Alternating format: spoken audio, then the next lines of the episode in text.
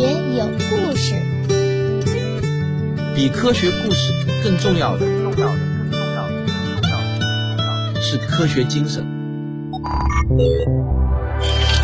欢迎来到未来科技体验馆。本节目由浦发银行冠名播出。浦发银行零售金融因投入而不同，科技未来，美好生活。癌症对于我们每一个人来说都不陌生。中国人死亡的第一大原因是心脑血管疾病，第二大原因呢就是癌症。根据二零一八年二月国家癌症中心发布的《二零一四年中国癌症发病率及死亡率报告》中的数据，我国目前的癌症发病率仍然呈现逐年上升的趋势。二零一四年新增癌症病人大约有二百八十一万人。那根据世界卫生组织国际癌症研究机构发布的《Global Can 二零一八》，也就是世界癌症发病与死亡报告二零一八，中国人的癌症发病率和死亡率在全球二十二个区域中排名第十。或许你听到这个排名数字啊，会舒一口气，觉得呢似乎还好，不算特别高，说明我们的环境还没有想象的那么坏。但是啊，如果我告诉你，全球癌症发病率排名最高的前三个地区是大洋洲、北美洲和西欧，你是不是会感到很惊讶？因为大多数人都会把癌症和环境差、食品安全或者饮食习惯联系在一起，但是没有想到呢，全世界癌症发病率和死亡率最高的那些国家，恰恰是被公认为环境好、食品安全性高的国家。那这是什么道理呢？原因啊，其实很简单。与大多数人的认知不同，影响癌症发病率的最大原因啊，那根本就不是环境、食物这些，而是寿命。换句话说啊，平均寿命越长的国家，癌症发病率大概率就越高。最近这十几年来呢，科学家对于癌症发病原因的认知已经有了很大的升级，而大多数普通人还停留在旧认知上。所以呢，要让你对攻克癌症这件事情了解的更加深入，我要先跟你讲一讲。科学家对癌症成因的当下共识认知。从生命演化的角度来看，每一种生命都是通过生生死死的不断更替来摸索和学习着维持生命的必要知识。这些知识就储存在我们的 DNA 当中，而癌症本质上就是细胞的基因出现了错误而造成的。约翰霍普金斯大学基莫尔癌症中心的科学家发现。三分之二的癌症并没有什么特殊的原因，仅仅是因为有些倒霉的细胞复制 DNA 的时候出了一个意外的错误而已。这个 DNA 复制时的出错率大约是十亿分之一，这个概率非常非常的低。但是人体中的细胞数量更大，约有八十万亿个。注意，我刚才用的单位是万亿，八十万亿个。所以呢，DNA 复制出错在人体其实啊完全是不可避免的常见现象。不过这也并不是说 DNA 的每一次出错都会导致癌症的发生。DNA 复制出现错误，仅仅意味着有些基因发生了突变而已。有些突变呢会导致细胞直接死亡，而有些突变并没有什么显著的表现。但是确实有一小部分突变和突变组合，使得正常细胞就会变为癌细胞。侥幸逃脱免疫系统杀灭的癌细胞，恶性增殖就形成了癌症。我们的寿命越长，细胞经历分裂的次数就越多，当然也就有越大的可能产生出癌细胞。这就是人类寿命越长，癌症发病率越高的原因。在普通人的眼里呢，癌症晚期和死亡基本上是划等号的概念。这样的理解虽然不能算是完全错误，但也是相当不严谨的。下面呢，我就用最简单的语言帮大家重新理解癌症的本质。癌细胞与正常细胞最大的不同，就是癌细胞是永生的，它不会像其他细胞一样衰老和死亡。对于原始的单细胞生物来说，是没有生殖繁衍的概念的，它们只要不停的分裂，就能把自己的基因传递下去。它们同样也没有衰老和死亡的概念，可以说所有的单细胞生命都是永生的。但是多细胞生命为了协调一致。就不能再像单细胞生物一样，不管不顾的随意的分裂。经过很漫长的时间之后，多细胞生物就演化出了一种能够压制住细胞无限分裂的机制。所以呢，也可以说啊，衰老和死亡并不是命中注定的，这是生命后天学会的新技能。那癌症细胞的本质呢，就是逃脱了束缚，恢复了永生能力的细胞。癌细胞曾经也是我们人体正常的组织，这让我们在治疗癌症的时候就很难分清敌我。这就是癌症在治疗上很困难的原因了。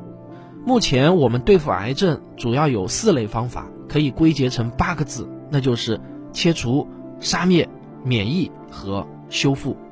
所谓的切除，就是通过手术的方式，尽量把癌症组织彻底的切除干净。那杀灭呢，就是通过放射线或者化学药物将癌细胞杀死。免疫。就是通过激发人体的免疫功能，让自身的免疫细胞去追杀癌细胞。最后一个修复，就是利用基因技术将出错的基因修复回正常的状态。虽然现在在治疗癌症方面已经有了很多新的研究成果，但基本上呢也没有逃出上面这四类解决方案。那么在这四类技术中，哪类技术最有可能彻底降服癌症呢？我们今天啊，就不妨运用技术飞轮来分析一下这四类技术吧。先说说最常用的手术切除。切除的最大问题呢，就是要么多切了，要么少切了。造成这一状况的主要原因就是手术的精度太低了。即便是使用了人工智能和机械手臂的高精度手术，也是在宏观层面上进行操作。而癌细胞呢，是微观层面的东西，与手术切除的精度，这是数量级上的差距。所以呢，手术切除这种技术在癌症治疗方面已经遇到了科学瓶颈，暂时很难有革命性的突破了。面对实体的肿瘤组织，整体进行切除依然还会是重要手段，但由于这类方法缺乏足够的精确性，需要结合其他治疗方法以提高效果。想要单纯的依靠更高超的外科手术水平来征服癌症，这个呢是不太可能做到了。换句话说，外科手术的技术发展差不多就已经到头了，对于攻克癌症来说，不太可能再有大的进展了。好，我们再来说第二类杀灭，也就是放疗和化疗。这在本质上啊，也是通过外部的物理手段来杀死癌细胞。放疗呢，就是用放射线照射。在相当的一段时间内，精准放疗还将是癌症治疗巩固疗效和维持带癌生存的常规武器，但它最大的问题依然还是误伤问题。虽然放疗会向着更精确、副作用更小以及更加智能化的方向发展，但是鉴于放疗本身依然是在宏观层面上操作，即便将来完全由人工智能全程控制，也免不了要大量的伤害健康组织的。而化疗的方案呢，是通过某些对癌细胞杀伤大，但对普通细胞杀伤较小的药物来杀掉癌细胞。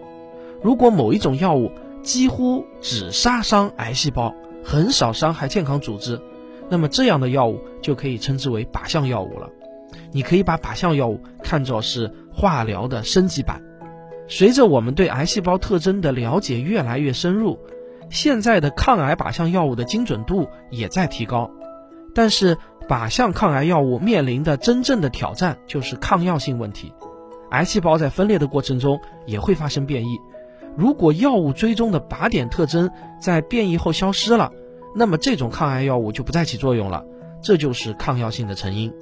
所以呢，由于癌细胞基因突变的存在，单凭一种靶向抗癌药物是不可能让患者长期生存的。药物使用的时间越长，癌细胞产生抗药性的可能性也就越大，这也是抗癌药物现在面临的最大的挑战。靶向抗癌药物现在仍然是部分癌症主流的治疗手段，但是药物研发工作几乎就是在与癌细胞赛跑。每年都有获准上市的抗癌新药，但是多数啊只是在现有靶向药体系下的修修补补，适用的范围呢都有限，所以啊这种赛跑的方式。无论现在的应用场景多么主流，都不可能成为最终战胜癌症的方法。不过，在抗药性的问题上，也不能说完全没有意外。确实有一款至今都没有出现抗药性的抗癌神药的存在，这就是治疗慢粒白血病的靶向药格列卫。但是在格列卫上市之后，科学家们却发现了很多不太对劲的地方。首先啊，格列卫并没有真正的杀死所有癌变的白细胞，但是患者的病情呢却相当的稳定。更奇怪的是啊，一些使用过格列卫但后来因为各种原因而停药的患者，他们的存活率也相当的高。很多患者的状况看起来呢就像是被治愈了一样。经过仔细的研究，科学家发现格列卫除了自己有杀死癌细胞的效果之外，还激活了患者自身的免疫细胞。原来不会被免疫细胞追杀的癌变白细胞，在服用格列卫之后，成为了免疫系统追杀的对象。那这种通过激活原来无所作为的免疫系统来治疗癌症，这就是治疗癌症的第三种方法，也叫免疫疗法。二零一八年的诺贝尔生理或医学奖就颁给了在癌症免疫疗法上做出了突出贡献的两位科学家。那我们下面呢，就来了解一下免疫疗法的原理。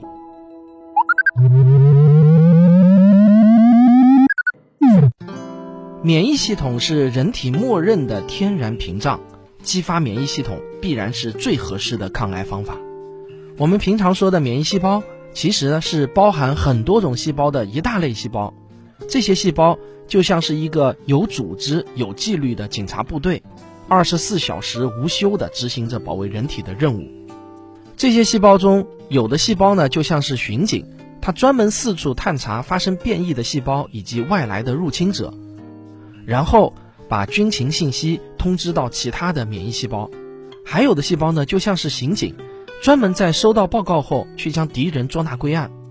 你可能会想问，既然免疫细胞这么厉害，那怎么会允许癌细胞形成肿瘤的呢？这是因为啊，凡是能够形成肿瘤的癌细胞，都有一种欺骗免疫细胞的能力。我们刚才说了，免疫细胞就像是人体内的警察。警察分辨好人还是坏人的最常用方法，那就是查身份证了。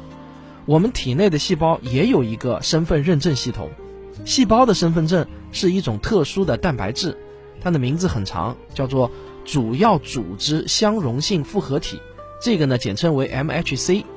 这个 MHC 的功能就是把细胞体内的蛋白质特征向外公示出来，让警察们能够看到，在查身份证的时候。如果没有查到异常的蛋白质，就算是合格了。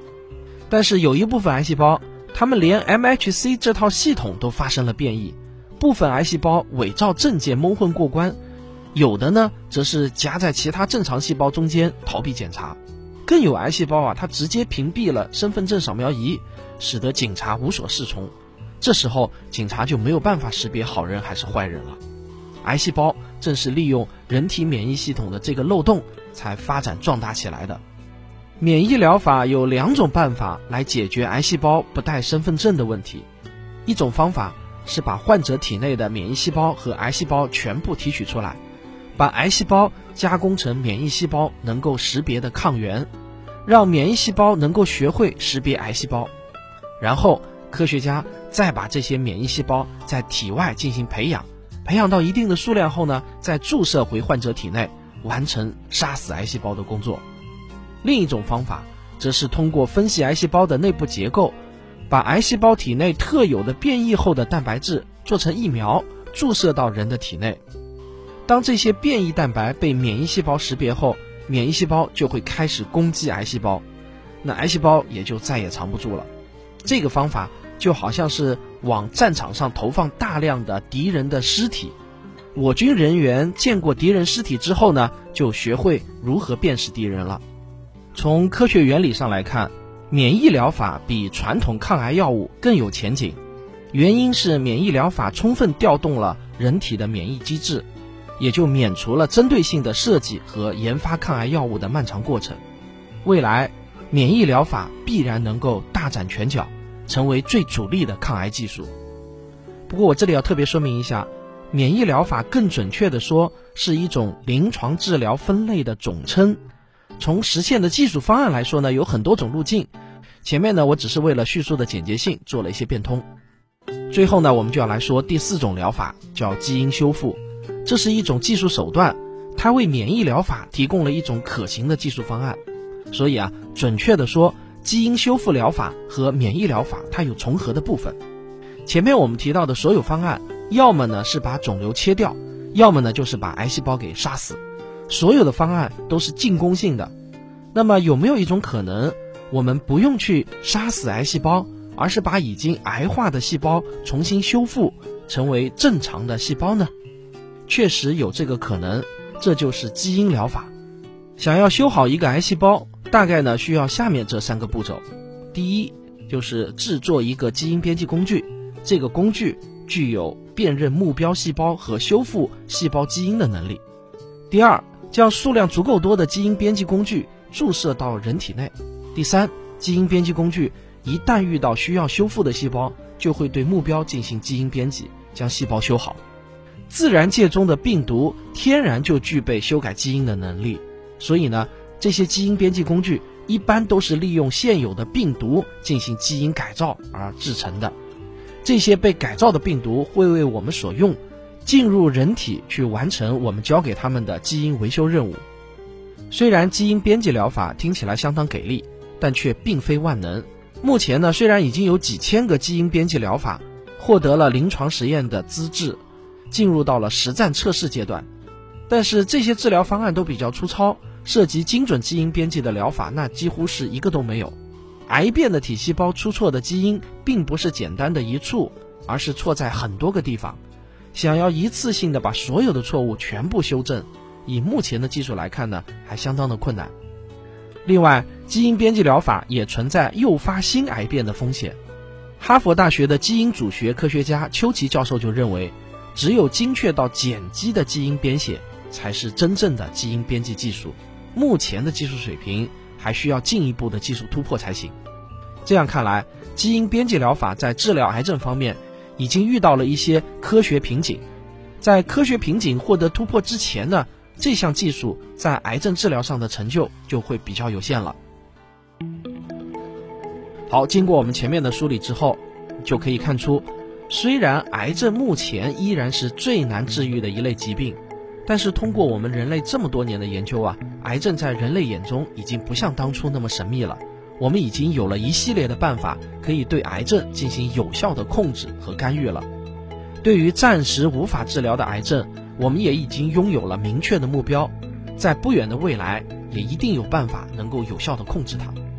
不过，我也想请大家记住啊，所谓的彻底攻克癌症有两个层面的含义，一个是技术层面上我们有能力攻克，还有一个呢是费用层面上，大多数普通人能够治得起。如果缺少了第二条，那也不能称为彻底攻克。从二零一七年八月三十日第一个 CAR-T 免疫疗法获得 FDA 的审批，到二零一八年三月十三日，中国第一个 CAR-T 免疫疗法技术通过临床实验审批，仅仅过去了一百九十五天。免疫疗法早已不再是停留在实验室中的研究成果，它正在给千千万万的癌症患者带来看得见的希望。唯一还不尽如人意的是，免疫疗法的治疗费用还相当的昂贵。比如，美国诺华公司的免疫治疗技术就定价为单次注射四十七点五万美元。不过，好消息也是有的啊。根据美国临床实验数据库的数据，中国目前已经登记的 CAR-T 免疫疗法临床研究已经达到了一百五十二项，全球排名第二，仅比美国略少。中国的医疗定价习惯是遵照成本而不是疗效来定价，所以呢，应该很快就能有比较普惠的价格出来了。不过，我们也从中看到了免疫疗法巨大的市场前景和发展趋势，免疫疗法的技术飞轮正在逐渐的启动。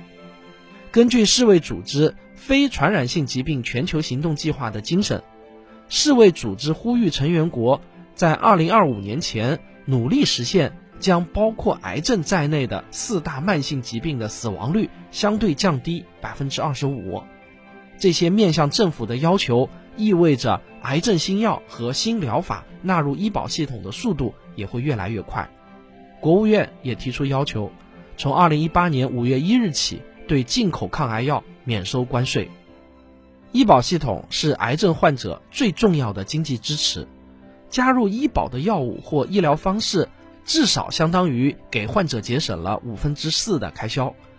这不仅意味着这些新药和癌症的疗法更加普惠，更重要的是啊，更多的应用将促使医疗技术向着成本更低的方向演化。那这是我们最希望看到的状况。还有一项一直存在，但是被我们严重低估的技术，叫做癌症的早期筛查。有一句很著名的话是这样说的：癌症从来都不是突然发生的，你只是突然知道了它的存在而已。越是早期发现了癌症的存在，彻底治愈癌症的可能性也就越大。欠发达国家的癌症死亡率较高，一个很主要的原因就是早期的筛查做得不好，让很多癌症到了晚期才被发现。在不远的未来，微型医疗机器人可以帮助我们轻松完成多种癌症的早期筛查。我们只需要吞服一个很小的胶囊机器人。就能完成现在需要靠肠镜、胃镜和拍片都很难以检查出来的早期癌症，而整个的这个检查过程还毫无痛苦。未来我们还能够根据呼出气体的成分，还有血液、粪便、组织液当中得到的 DNA 片段来诊断出早期的癌症。这些项目将来一定会包含在标准的体检项目当中，使用的人越多就会越便宜。癌症早期筛查完全符合技术的这一特征，这项技术必然会把大量的癌症扼杀在摇篮之中，大大的增加癌症患者的生存机会。人工智能不仅能够帮助我们监控早期的癌症，也一样会深入到医疗的各个领域，这会让医生资源得到大规模的释放，释放出来的医生则会投入到科研工作中去，这会进一步的推动医学的发展。到时候啊，无论是免疫疗法还是基因疗法，应该都会取得更多的突破，我们征服癌症也就指日可待了。癌症现在呢还被称为重病之王，不过我希望通过今天这期节目，让你建立这样一个信心：你每多活一年，治疗癌症的方法就会多一种，而治疗的费用也会降一分。在未来二十年这个尺度上。对于绝大多数的癌症种类，我相信啊，我们都能拿出可靠的治疗方法来。至少，我们可以像管理糖尿病、高血压这类慢性病一样，将癌症控制住，让患者不会因为癌症而死去。绝症成为慢性病后，患者们也就不必谈癌色变了。当然啊，仅仅是能控制，还不能算是征服了癌症。只有绝大多数患者能够享受到相应的医疗服务，才算是对癌症的真正征服。这里面除了技术的发展规律以外，还有经济社会和政治等因素是比较难以预料的。但不管怎么说呢，更有效、更普惠，肯定是未来医疗的关键词。对此啊，我还是持乐观的态度的。好了，这就是本期的未来科技体验馆。下一周我会再次把视角拉回到我们自己的身边，一起去看一看合成生物学是否会颠覆我们的餐桌。那咱们下期再见。未来科技体验馆。